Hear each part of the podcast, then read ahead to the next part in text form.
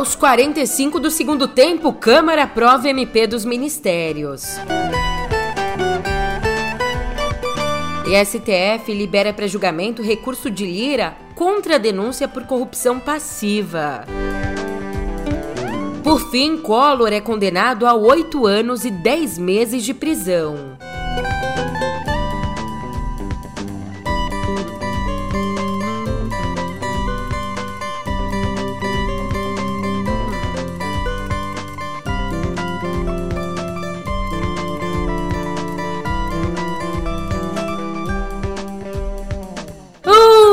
Ótimo dia, uma ótima tarde, uma ótima noite para você. Eu sou a Julia Keck e vem cá, como é que você tá, hein? Ô, oh, dia primeiro, comecinho de mês, a gente quer o quê? Paz, tranquilidade, calma para reorganizar a vida, né? Colocar tudo nos conformes. Mas no Congresso não, bicho, eles estão varados, correndo contra o tempo para salvar o governo. Mas isso tem um preço e um preço bem alto. E é o que eu te conto agora, no pé do ouvido. Vamos nessa.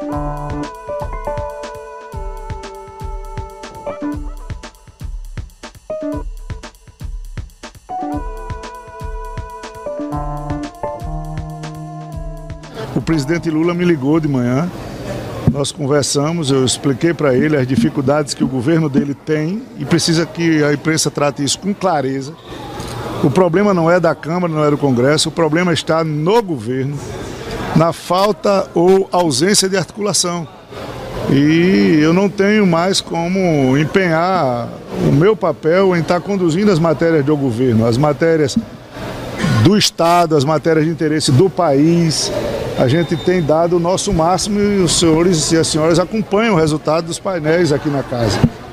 É importante que as pessoas saibam, e eu venho dizendo que a realidade do Congresso Nacional não é a mesma, sem nenhum tipo de achaque, sem nenhum tipo de arrobo. O que há é uma insatisfação generalizada dos deputados e talvez dos senadores que ainda não se posicionaram, com a falta de articulação política do governo, não de um ou outro ministro. Isso é que tem que ficar claro. Você ouviu só? Insatisfação generalizada. Foi assim que o presidente da Câmara, o Arthur Lira, descreveu a articulação política do governo. Mas, mesmo com tanta insatisfação, o placar final foi de 337 votos a 125. Sim, 337, não 125, uma abstenção. Total 463. Está aprovada a medida provisória na forma do projeto de lei de conversão, ressalvados os destaques. Ontem à noite, os deputados aprovaram o texto base da medida provisória que reorganiza os ministérios, esvaziando inclusive o Ministério do Meio Ambiente e o dos Povos Indígenas. Para você se situar do que a gente está falando aqui, quando aconteceu ali a transição do governo Bolsonaro para o governo Lula, a gente teve várias mudanças com relação a ministérios. Alguns foram recriados e tudo mais. Mas essa reestruturação ainda não estava na lei, e exatamente por isso a medida provisória para validá-la. Só que a SMP tem sido arrastada desde o começo do governo e tinha data de validade até hoje, dia 1 de junho. Portanto, os deputados aprovaram ali no limite do limite. Deputados. Então, o governo ainda corre contra o tempo porque o texto vai para o Senado e ali os senadores têm que votar até às 11h59 da noite, não pode virar meia-noite, já que a MP caduca amanhã, pede a validade. Se acontecer, a gente volta para a organização ministerial do governo Bolsonaro, onde existiam aí 23 ministérios. Mas ainda de olho nesse movimento que aconteceu ontem, a vitória na Câmara aconteceu num dia marcado por muita tensão, em que o Lira não poupou críticas ao governo. Ele chegou a dizer que se a MP não fosse aprovada ou não fosse votada, a Câmara não devia ser responsabilizada, mas sim o governo. Agora, não é por culpa do Congresso. Se hoje o resultado não for de aprovação ou de votação da medida provisória, não deverá a Câmara ser responsável pela falta de organização política do governo. E Lula sentiu, né? Para garantir a aprovação, portanto, ele entrou pessoalmente na articulação política. À tarde, pegou o telefone, ligou para o Lira e confirmou a liberação de recursos via emendas parlamentares.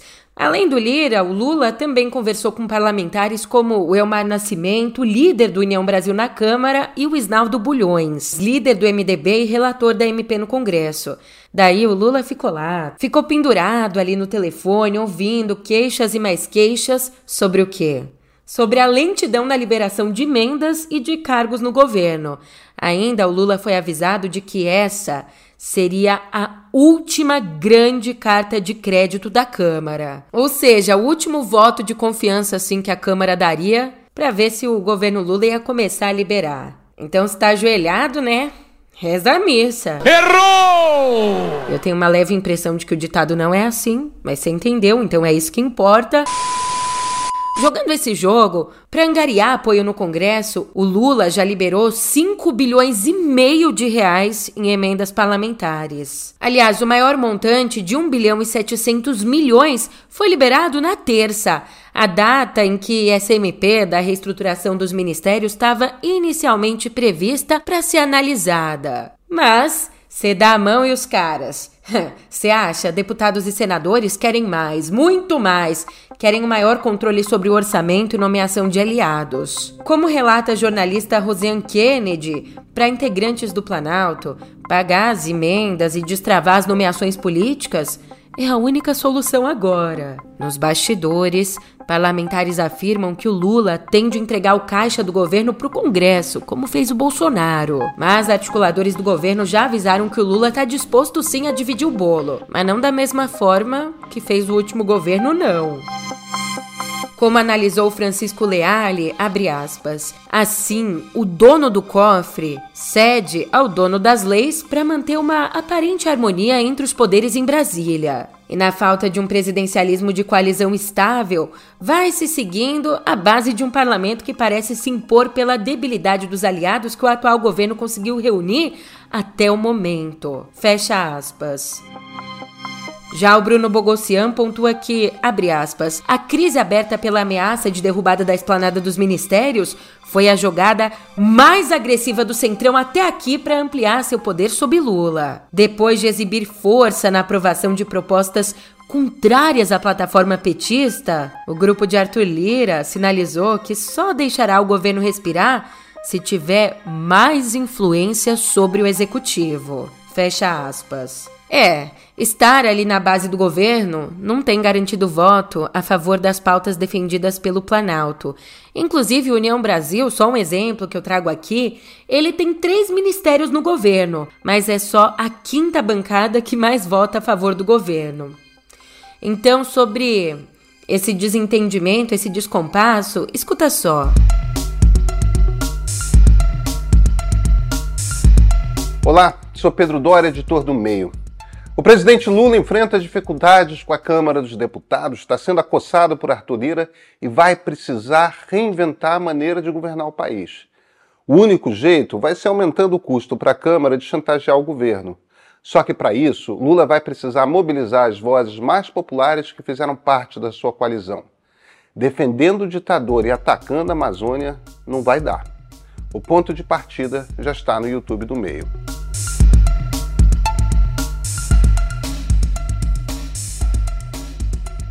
É, não tem outro jeito não. A orelha do Lira vai ficar quente hoje. Ele é onipresente no Supremo. No Supremo, em 2019, a corte denunciou Lira por corrupção passiva. Em resposta a isso, já tem um tempo, o Lira entrou com um recurso contra essa denúncia. Eis que ontem o Supremo liberou para ir a julgamento esse recurso apresentado por Lira. Então vamos ver o que vem por aí, né? Mas para dar uma prévia, lá em 2020 o colegiado formou maioria para rejeitar o recurso e manter, portanto, Lira réu. Mas na ocasião, o ministro Dias Toffoli pediu mais tempo para analisar o caso. E aí que o prazo para essa análise terminaria no próximo dia 19. Mas, Julia, o que, que diz essa denúncia aí? O Lira teria recebido 106 mil reais do Francisco Colombo, que era presidente da Companhia Brasileira de Transportes Urbanos e buscava apoio político para continuar no cargo. Esse dinheiro, esses mais de 100 mil, foram apreendidos nas roupas de um assessor parlamentar do Lira que tentava embarcar de São Paulo para Brasília. Aqueles casos emblemáticos, né? Mas já que a gente entrou aqui no caderno Falcatruas. Tchutchuca. Numa reunião secreta realizada ontem, a Comissão Mista de Controle das Atividades de Inteligência ela identificou uma adulteração num relatório da ABIN feito entre os dias 2 e 8 de janeiro. Um relatório sobre os atos golpistas em Brasília. E de acordo com a Malu Gaspar, a primeira versão do documento foi enviada ao Congresso em 20 de janeiro, a pedido dessa comissão.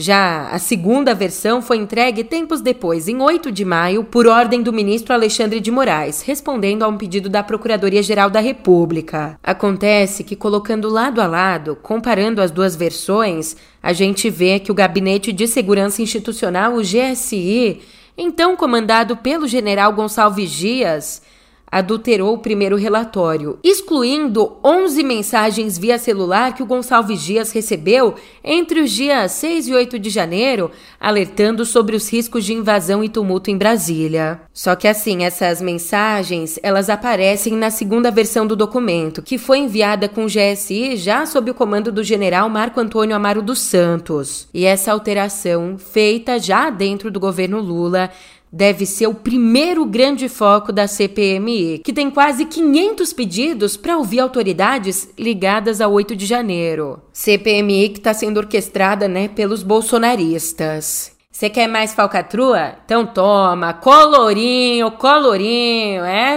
o colarinho. Vai ter que pagar. Não te falei? Sempre disse que esse cara não prestava! Uma semana depois de condenar o ex-presidente Fernando Collor por corrupção e lavagem de dinheiro, uma semana depois, vulgo ontem, o Supremo determinou a pena de oito anos e dez meses de prisão, inicialmente em regime fechado. Dança, gatinho, dança! Para você entender, o Collor foi acusado, no âmbito da Lava Jato, de receber 29 milhões e 900 mil em propina por negócios da BR Distribuidora subsidiária da Petrobras na venda de combustíveis entre 2010 e 2014, quando Collor era senador pelo PTB de Alagoas. Ah, e ele também era acusado de associação criminosa, tá? Só que os ministros consideraram que esse crime aqui prescreveu. E pra gente fechar aqui o nosso caderno falcatrua com a chave de cadeia, que é uma última grande falcatrua aí, Sabe a PEC da anistia, que concedeu o maior perdão da história a irregularidades eleitorais? Sabe? Então, usou dinheiro da eleição para outros fins que não a eleição? Pô, sem problema. Sem, nem esquenta, nem esquenta. Os partidos estão endividados mesmo? O que, que tem? Em outras palavras, o grande endividamento dos partidos justifica a PEC da anistia. E é claro que não sou eu que estou falando essa atrocidade aqui.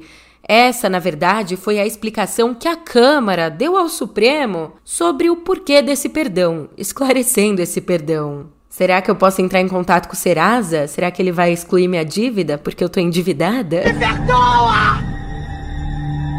Me perdoa, meu Deus, me perdoa!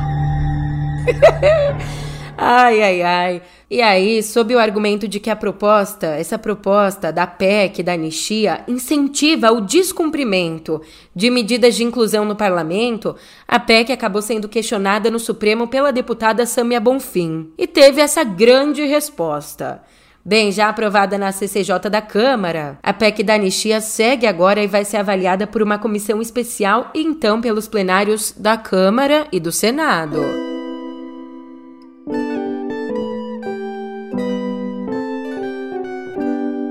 Presta atenção nessa informação aqui que ela traduz muito da realidade da nossa educação.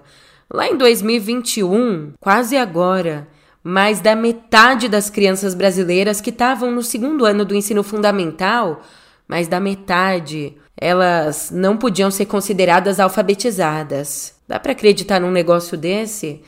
É, a pesquisa Alfabetiza Brasil, feita pelo Ministério da Educação e divulgada ontem, ela mostrou que 56% dos alunos não conseguiam ler ou escrever conforme os parâmetros esperados. E esse número é bem maior.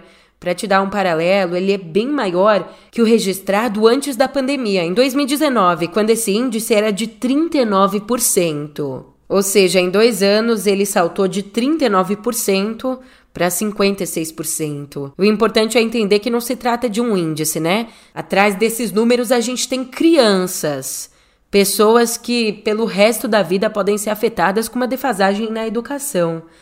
Bem, para você entender qual a régua que define isso, né? São considerados alfabetizados os alunos que conseguem ler pequenos textos e localizam informações na superfície textual. Também os que conseguem fazer deduções básicas em textos verbais e não verbais, como aí nos casos das tirinhas, das HQs e que conseguem escrever sobre o cotidiano para afirmar uma comunicação simples, o famoso conseguir se virar. E aqui, tá, a gente conta como alfabetizado mesmo aqueles que cometem desvios ortográficos. Então, uma informação bem preocupante. Pelo menos uma boa notícia vem da área da saúde. Uma boa notícia não, uma ótima! Essa aqui dá orgulho de ser brasileiro, dá aquele quentinho no coração. Uma vacina desenvolvida pela Universidade Federal de Minas Gerais, a UFMG, ela é agora finalista do Prêmio Euro, um concurso internacional que reconhece projetos inovadores de profissionais latino-americanos na medicina. Mas sabe para que que, para que que é essa vacina? Simplesmente é uma vacina contra a dependência, o vício em cocaína e crack. É possível isso, Julia? Ah, é possível sim. Chamada de Calix Coca, essa vacina, como ela funciona? Ela induz a produção de anticorpos que, dentro da corrente sanguínea, se ligam ao entorpecente, atuando, portanto, no sistema imune com o objetivo de bloquear a absorção pelo nosso organismo da cocaína e do crack, impedindo assim a dependência e a recaída dos pacientes que estão em tratamento. E esse imunizante, aliás, que começou a ser desenvolvido em 2015, já teve a segurança e a eficácia comprovadas em fases pré-clínicas. E agora ele tenta captar recursos para avançar avançar para as outras fases de teste, finalmente começando a ser testado aí em seres humanos.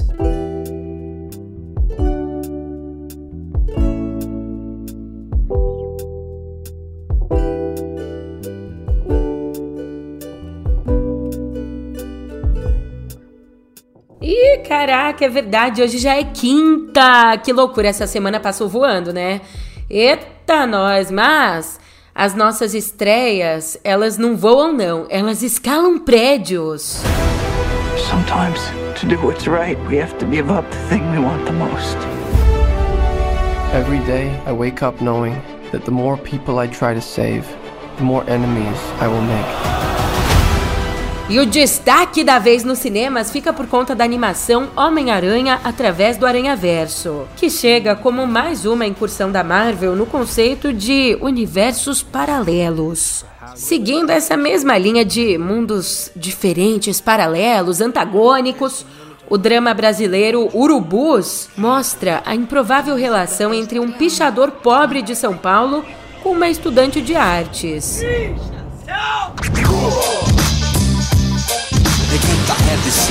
Aí, Elião, aqui tá Então você faz arte.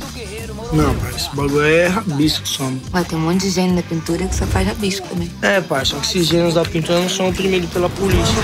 Polícia! Para aí, vagabundo! Aí, Tris, tá metendo louco esse maluco aí? Tá pagando de polícia, filha da... Ei, Tris, termina o bagulho lá, xera! Eu não disse que as nossas estreias escalam prédios. Eu falei no plural de propósito, porque aqui nesse longa a gente acompanha a história do Trinchas, um jovem líder de um grupo de pichadores que escala os prédios mais altos da cidade para deixar a marca dele. Mas quando esbarra, conhece a Valéria, uma estudante de arte, as diferentes realidades, os diferentes mundos deles entram em choque. Nossa missão vai ser o seguinte: nós vamos entrar em grupo de cinco pichador. Vai se alastrar as pessoas que tá lá embaixo, entendeu? Se misturar com elas. Nós vai ser os últimos a entrar, mano. Assim que nós chegar, você já embica com nós.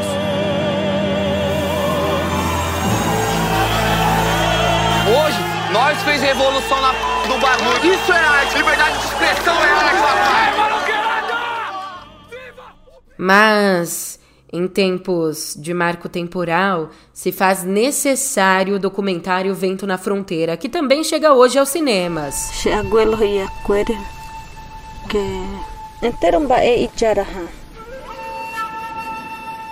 O longa se passa bem na fronteira entre o Brasil e o Paraguai exatamente no coração do agronegócio brasileiro. E ali o filme mostra os impactos do crescimento do poder político ruralista, também as relações disso com o governo Bolsonaro e a resistência, a luta pela terra. é, iniciando então o processo de invasão. É, Orero Rendo, o Sapucaí, a gente O estado do Mato Grosso do Sul conta atualmente com 123 propriedades privadas invadidas. Reta gente de rua, raqueira, rua.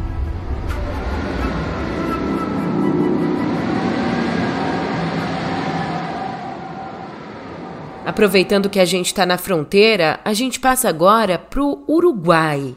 O Uruguai vai servir de cenário para o filme que retrata a fuga de um dos mais cruéis criminosos nazistas, o médico Joseph Mengele. Conhecido como Anjo da Morte, ele fez experimentos atrozes com prisioneiros do campo de extermínio de Auschwitz, sendo acusado da morte de mais de 400 mil prisioneiros. Essas pesquisas dele, que nada contribuíram de fato para a ciência, óbvio, elas consistiam, entre várias outras atrocidades, consistiam em, por exemplo, testar os limites do ser humano em temperaturas altíssimas, colocando as pessoas em caldeirões com água fervendo. Também consistiam, por exemplo, em testar os efeitos da esterilização em massa injetando cimento líquido nos úteros das prisioneiras. Olha, uma barbárie, não dá nem para falar.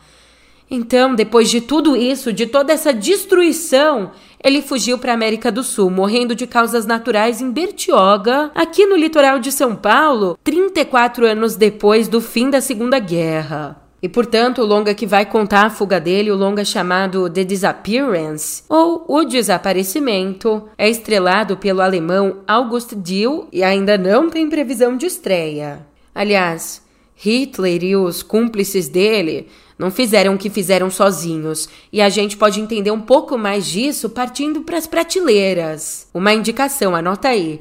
Recém-lançado aqui no Brasil, o livro Bilionários Nazistas mostra que a elite econômica alemã abraçou abraçou animadamente o nazismo e lucrou muito no período. E a lista a lista desses bilionários inclui nomes que estão ligados a empresas de destaque até hoje, como o BMW, Allianz e Dr. Oetker.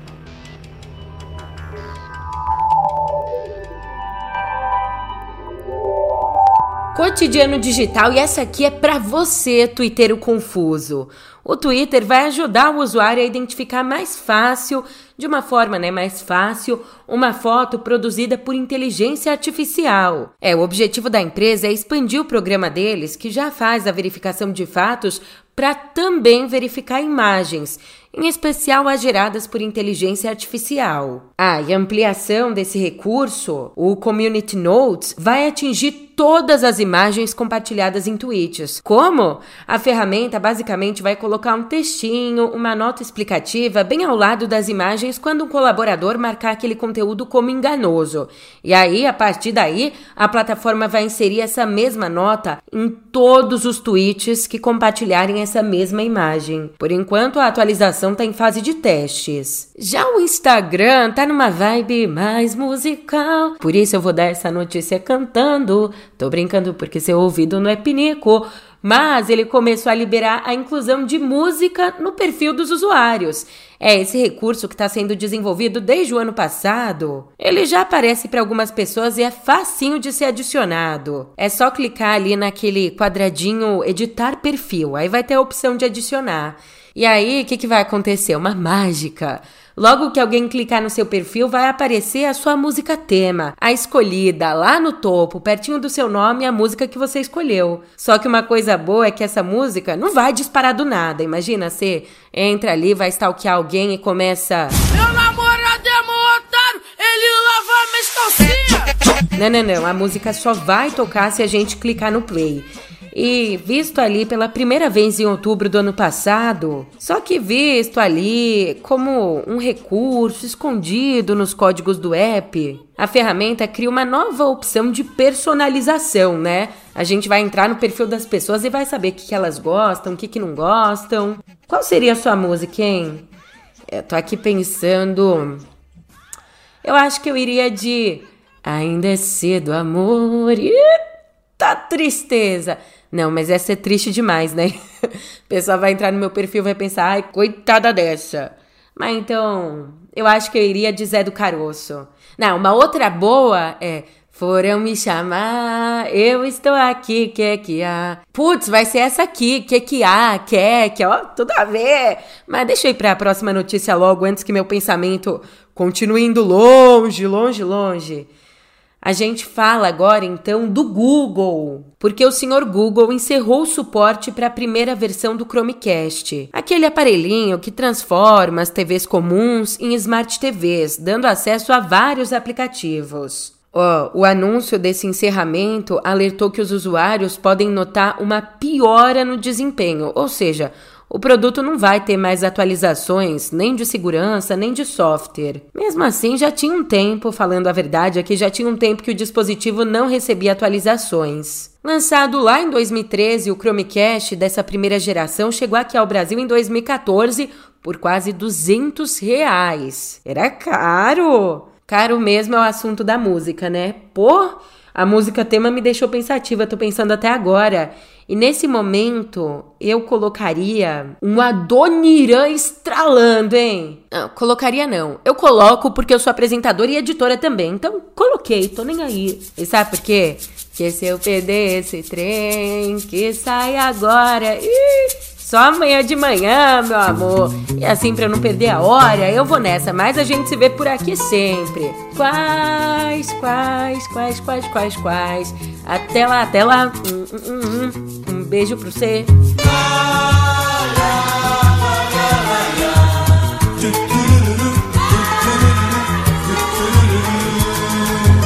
Não posso ficar